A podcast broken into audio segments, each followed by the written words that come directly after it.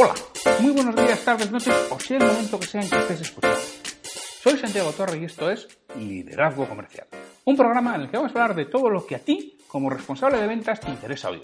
Un podcast para ayudar a directores comerciales, jefes de ventas, gerentes y propietarios de negocio en su día a día en aspectos comerciales y de liderazgo. Bienvenido.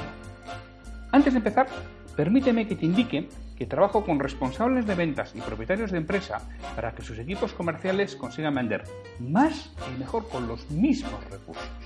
Lo hago a través de formación y mentoría en productividad comercial y liderazgo. Me tienes en www.santiagotorre.com. Hoy es el martes 28 de agosto de 2018 y estamos en el episodio 2. En esta temporada de apertura los martes son para monográfico de aspectos comerciales. Hoy voy a explicar qué es productividad comercial y cómo aplicarlo en tu empresa. Comenzamos.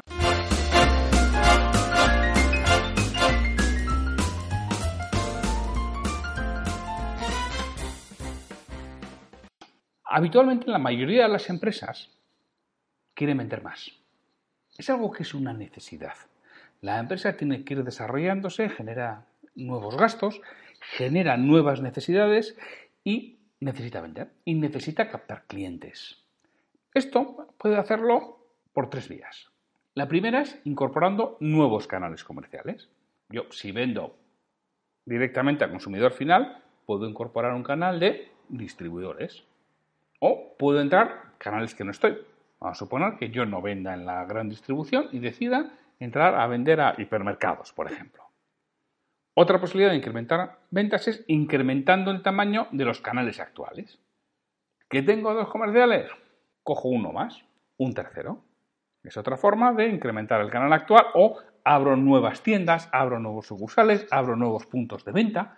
Eso es incrementar el tamaño del canal actual. Igual que la incorporación de nuevos canales, incrementar el tamaño del canal actual, que me supone una inversión importante en recursos que además es de incierto resultado o incierto retorno de la inversión. Hay una tercera vía, que es incrementando la productividad de los canales actuales. Esto es productividad comercial. Con los mismos recursos que dispongo ahora, mejorar su eficiencia y su eficacia. Eficacia es hacer lo que tienes que hacer y eficiencia es hacer bien lo que haces. Con lo cual, productividad comercial es definir muy bien qué es lo que tengo que hacer y mejorar lo que estoy haciendo. Eso es lo que vamos a trabajar en el día de hoy. Todas las empresas, decíamos, necesitan captar, retener, fidelizar y rentabilizar clientes. Captar, pues porque quieras que no, siempre vamos perdiendo clientes. Pues porque cierran, porque nos dejan de comprar, se van a otro lado, con lo cual tenemos que reponerlos. Tengo que retener ese cliente, es decir, una vez que me ha comprado por primera vez, tengo que conseguir que me compre una segunda vez. Si no, será solamente comprador, no cliente. Me compró por lo que fuera, por los motivos que, surgieran en ese momento, decidió comprarme, pero no es un cliente ya que no ha repetido la compra. Ha vuelto a su proveedor actual, a su proveedor, perdón, previo. Fidelizar es, es decir, que la compra sea repetitiva y además con cada vez menor esfuerzo comercial. Un cliente totalmente fidelizado es aquel en el que mi esfuerzo comercial es casi nulo, es pequeño, me viene él a mí. Y además habitualmente de este tipo de clientes son los que surgen aquellos que son embajadores de mi marca, aquellos que hablan bien de mí, incluso aquellos que me recomiendan, que en algunos sitios los veréis como apóstoles o, o fanáticos, ¿no? que todos tenemos ese tipo de, de clientes. Y por último está rentabilizar el cliente. Es decir, conseguir una mayor penetración en el caso de que no sea cliente único, es decir, que no sea su proveedor único, que no me compre todo a mí, tengo que conseguir rentabilizar a este cliente introducir eh, en él y además, bueno, pues ir cada vez vendiendo productos que me dejen un mayor margen, que es lo que tengo que ir eh, haciendo para rentabilizarlo. Esos son los resultados comerciales esto es consecuencia de, lo que hago. Esto no son acciones aisladas. Lo que todo lo que yo realizo me tiene que llevar aquí. Y es consecuencia de un todo, de un entorno, de algo que hago de manera holística, de manera global. Y todo esto empieza en las grandes empresas, lo tienen muy claro y lo realizan, ¿Qué es lo más básico? Es la estrategia de empresa.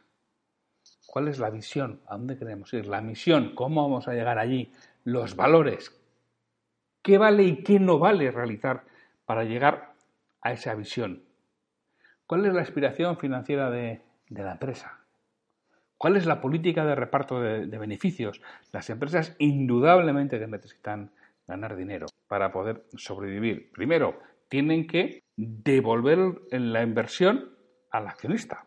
Otra forma, no, no volverá a realizar más inversiones o desinvertirá en nuestra empresa. Y aquí hay dos partes. Está, por una parte, una retribución financiera, una retribución de intereses por el dinero que nos está dejando. ¿Qué es el dinero que nos está dejando? Bueno, mínimamente lo que se llama el patrimonio de la, de la empresa, ¿no?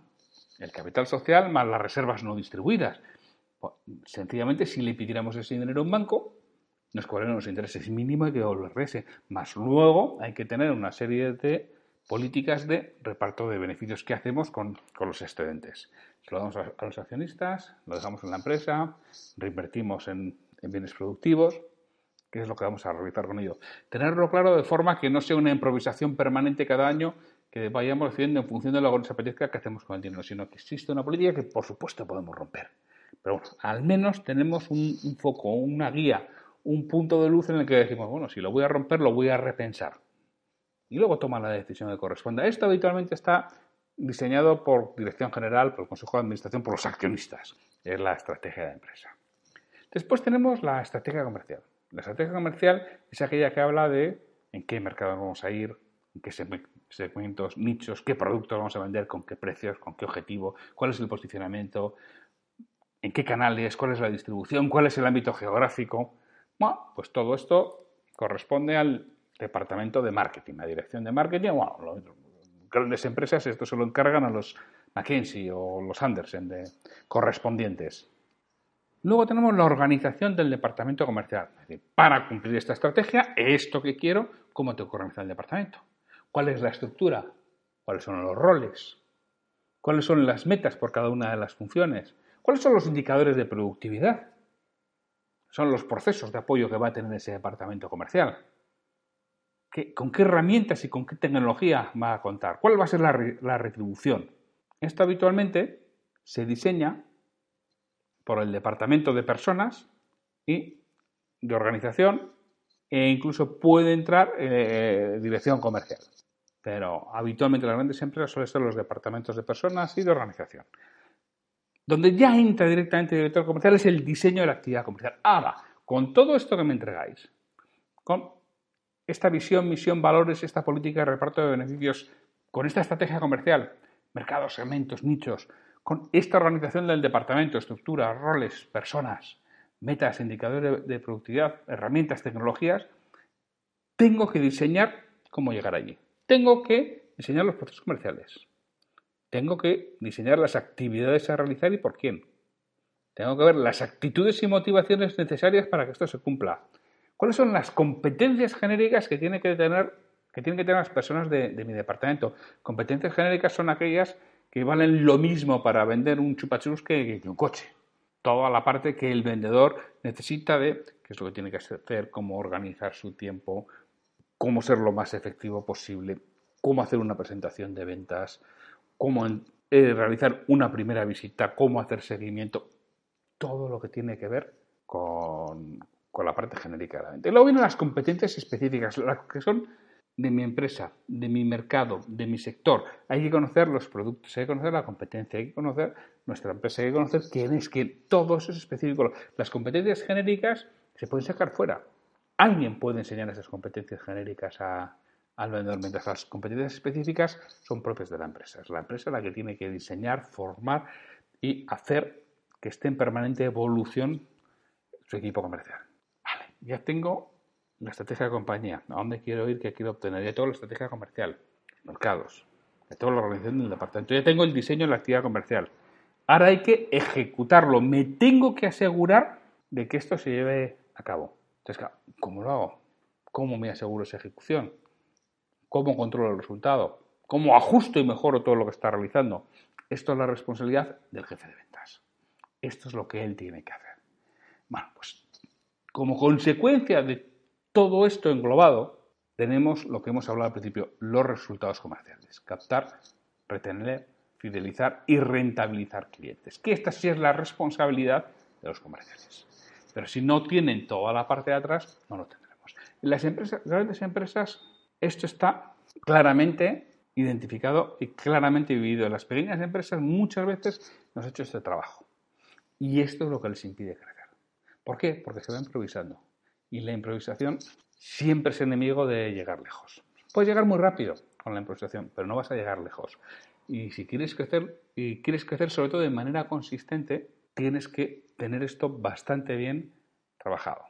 Porque en las ventas, muchas veces el problema no es el vender más. Hay veces yo me encuentro con clientes en el que me dicen, no, si yo no quiero vender más, mi problema no es vender más, yo estoy vendiendo bien y en estos momentos estoy prácticamente al 100%. Mi principal problema es que no sé lo que voy a vender mañana. No tengo un sistema que me permita saber qué voy a vender. Dependo del buen hacer de mi equipo comercial. Y yo lo que quiero es asegurarme las ventas. Tengo un problema no tanto hoy, sino un problema futuro, que me supone un tremendo esfuerzo comercial el mantener las ventas que necesito para mi negocio. Y además tengo la incertidumbre de que no sé lo que va a suceder. Y siempre, siempre, siempre el problema está aquí. Falta haber trabajado sobre las dimensiones de la actividad comercial de la empresa. No es consistente. Al no ser consistente, no tengo garantía de las ventas que me van a entrar, pero ni un mínimo. ¿Cómo voy creando todo este modelo? Vamos a ver dos supuestos. Primer supuesto, tengo un amplio equipo de ventas cuando me refiero a un amplio equipo de ventas, me refiero a 100 comerciales, por ejemplo. Un número ya que sea estadísticamente, si no significativo, sí que tenga una cierta base. Cuando mi equipo comercial tiene ya esta dimensión, habitualmente las personas se van a repartir en una distribución normal. Es decir, el 80% va a estar en el medio, el 10% en el, extremo superior y el 10% en el extremo inferior. Vamos a descartar los extremos. Ahora no me preocupan para lo que, lo voy a contar. El 10% inferior habitualmente está compuesto por personas recién incorporadas al departamento comercial o por personas que están a punto de salir de la compañía. El 10% superior no me vale porque lo que quiero, quiero crear es un modelo, un ejemplo. Y no le van a ver a esas personas como ejemplo, porque en el 10% superior habitualmente están personas con una altísima habilidad comercial y además que trabajan muy duro. Están personas que tienen una grandísima capacidad de relación y personas que tienen relaciones personales que no son replicables. Porque si yo pongo a esta gente como ejemplo, me van a decir el resto, de ya, pero es que yo no tengo esa habilidad comercial. Ya, ya, pero es que yo no tengo capacidad de relacionarme. Ya, ya, pero es que yo no soy hijo de, yo no soy cuñado de, yo no he conseguido, yo no estoy con dos clientes y vivo de dos clientes por mis relaciones personales. Con lo cual, no te vale. Pero ¿qué sucede? Si tú coges entre el percentil 70 y el percentil 90, seguramente vas a tener personas sin una habilidad comercial especial, pero que tienen muy buenos resultados. Ahí está la clave de lo que tienes que hacer. Ahí está la clave de construir ese modelo. Y ese grupo de personas que vas a tener, una, dos, tres personas, que no son especialmente brillantes en el aspecto comercial, pero que están arriba, que los demás los ven como referencia. ¿Qué tienes que saber? ¿Por qué lo logran? ¿Y qué es lo que logran? ¿Cuáles son los indicadores explicativos, cuantitativos y cualitativos de sus resultados? ¿Qué hacen? ¿Cómo lo hacen? ¿Cómo planifican? ¿Cómo se relacionan comercialmente? ¿Qué información usan? ¿Cómo gestionan? ¿Cómo venden? Eso es lo que tienes que saber. ¿Cuánto y cada cuánto lo hacen? ¿Dónde lo hacen? ¿En qué lo hacen? ¿Qué saben? ¿Cuáles son sus conocimientos, sus habilidades, sus actitudes? ¿Cuál es su aptitud? ¿Cuáles son sus creencias y valores? ¿Cómo son? ¿Qué es lo que realmente les motiva? ¿Cómo se relacionan con otras áreas de la empresa? ¿Cuál es su proceso comercial? ¿Cómo actúan ante el cliente? Esto es lo que tienes que hacer. ¿Y cómo se hace? Sencillamente por observación, por acompañamiento y preguntándoles, trabajando con ellos. Y estas personas son fiables. Todos sabemos que no tienen una habilidad comercial especial y todos sabemos que están ahí arriba. ¿Y cómo está arriba esta persona? ¿De hombre, esta mujer? Bueno, pues investigalo, trabaja con ellos y con eso define un modelo. Una vez que tengas definido el modelo, qué es lo que hay que hacer, eficiencia y cómo se hace, eficacia, transmítelo al resto de la organización. Fórmales, entrénales, acompáñales, asegúrate de que hagan eso. Por supuesto, interiorizado a las características de cada uno. Pero si realizan esto, ¿qué vas a hacer? mover tu curva de distribución normal hacia la derecha. ¿Qué vas a conseguir? Mejores resultados con los mismos recursos. Mejores resultados con las mismas personas en tu departamento comercial. Un incremento significativo de tu margen bruto de aportación. Y un incremento significativo de tu margen bruto de aportación significa un incremento significativo o muy significativo de tus resultados. Es decir, si tienes un gran número de personas en tu organización comercial, o identifica a aquellos que no son especialmente hábiles en la labor comercial, pero tienen grandes resultados. Genera un modelo y replícalo. Y con ello te aseguro que mejoras muchísimo tu productividad comercial y los resultados de tu, compañía. Vale, vale, campeón. Pero es que yo no tengo 100 personas en mi departamento comercial. Yo tengo 20, 15, 7, 4, 2. No tengo con qué generar un modelo. No puedo realizar eso. ¿Qué hago yo? Que soy una pequeña empresa. ¿Qué puedes hacer tú con una pequeña empresa? Pues mira, trabajar muy bien lo que hemos visto en la parte, en, la, parte anterior, lo que hemos visto al principio. Lo primero que tienes que hacer es saber en qué eres bueno. No vaya a ser que construyas sobre algo en lo que no eres bueno. Si construyes sobre algo en lo que eres bueno, ¿sabes lo que va a pasar? Que con un pequeño empujoncito te caes. Tienes que construir con algo en el que puedas sentar bien las bases, ponerte firme y a partir de ahí desarrollarte. Eso es, un análisis DAFO, pero ya no hablo de DAFO, debilidades, amenazas, fortalezas y oportunidades. No me olvido de lo primero. Vamos a trabajar muy bien en las fortalezas y oportunidades. ¿Qué haces realmente bien y qué oportunidades pueden surgir de eso? Con ello, con qué haces realmente bien y qué oportunidades pueden surgir, vas a ver personas que valoran eso, empresas que valoran eso, quiénes son los clientes que valoran en lo que tú eres bueno. No te diriges a los que no lo valoran. Que si te vienen, claro que les vas a vender.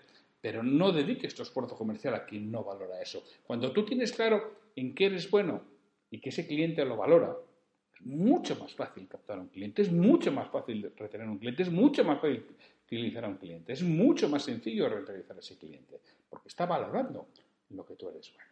Hay que tengo muy claro en qué soy bueno y quién lo valora, es decir, qué tengo que vender y a quién, tendré que trabajar un poquito en por qué me tienen que comprar a mí, cuáles son los beneficios del cliente de trabajar conmigo. Cuanto más claro tenga mi departamento comercial por qué tienen que comprarle a él, más sencillo va a ser llegar a acuerdos.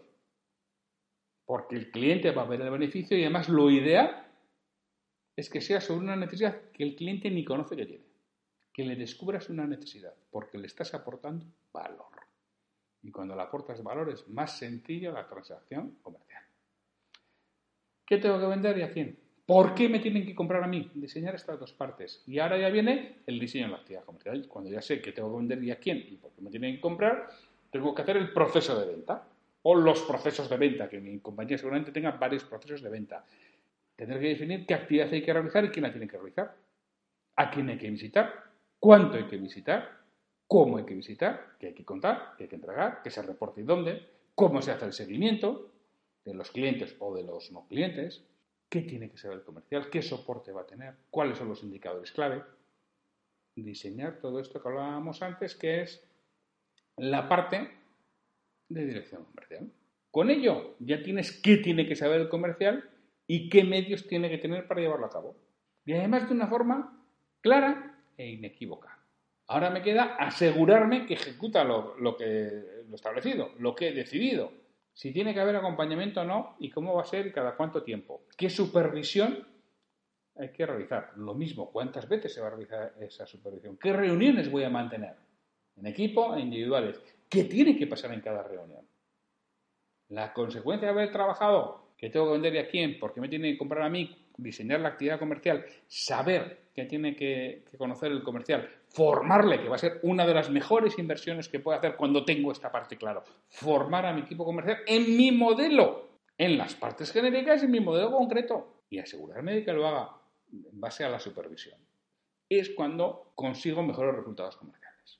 Cuando consigo captar, cuando consigo retener, cuando consigo fidelizar y cuando consigo rentabilizar el cliente.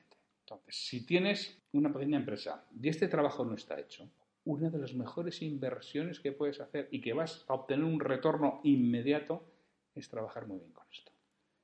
Indudablemente que tú puedes hacerlo, tienes los conocimientos. ¿Qué sucede?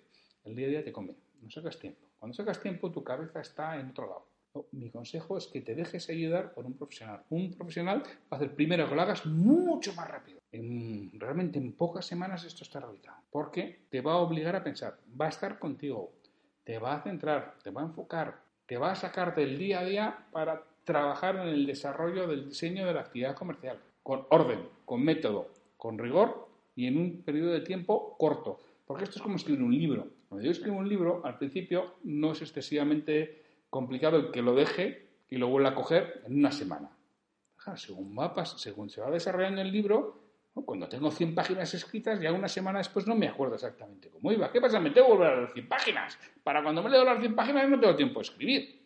Entonces, escribir un, libro eh, requiere mucha preparación, mucho trabajo previo y luego la escritura en un corto periodo de tiempo o en varios cortos periodos de tiempo. Hay veces que lo que haces es escribir en tres o cuatro o cinco bloques. Pero lo mismo, haces toda la preparación y escribo en un bloque de forma rápida. Escribo en otro bloque de forma rápida. Y esto es lo mismo. Si quieres realizar todo este trabajo previo, en, cuanto menor tiempo lo hagas, mejor y más efectivo va a ser. Y va a ser una grandísima inversión en tu departamento comercial. Y vas a tener un retorno la inversión inmediato. Y esto es productividad comercial. Definir muy bien qué tengo que hacer, eficacia, y hacerlo mejor, eficiencia. ¿Cómo puedo hacer eso que tengo que hacer de una mejor manera? Eso es lo que realmente me va a ayudar a mejorar mi productividad comercial. Como resumen, hemos hablado de cómo vender más con los mismos recursos y básicamente se trata de trabajo previo, de estar organizado, de tener un plan, una estrategia y unas tácticas.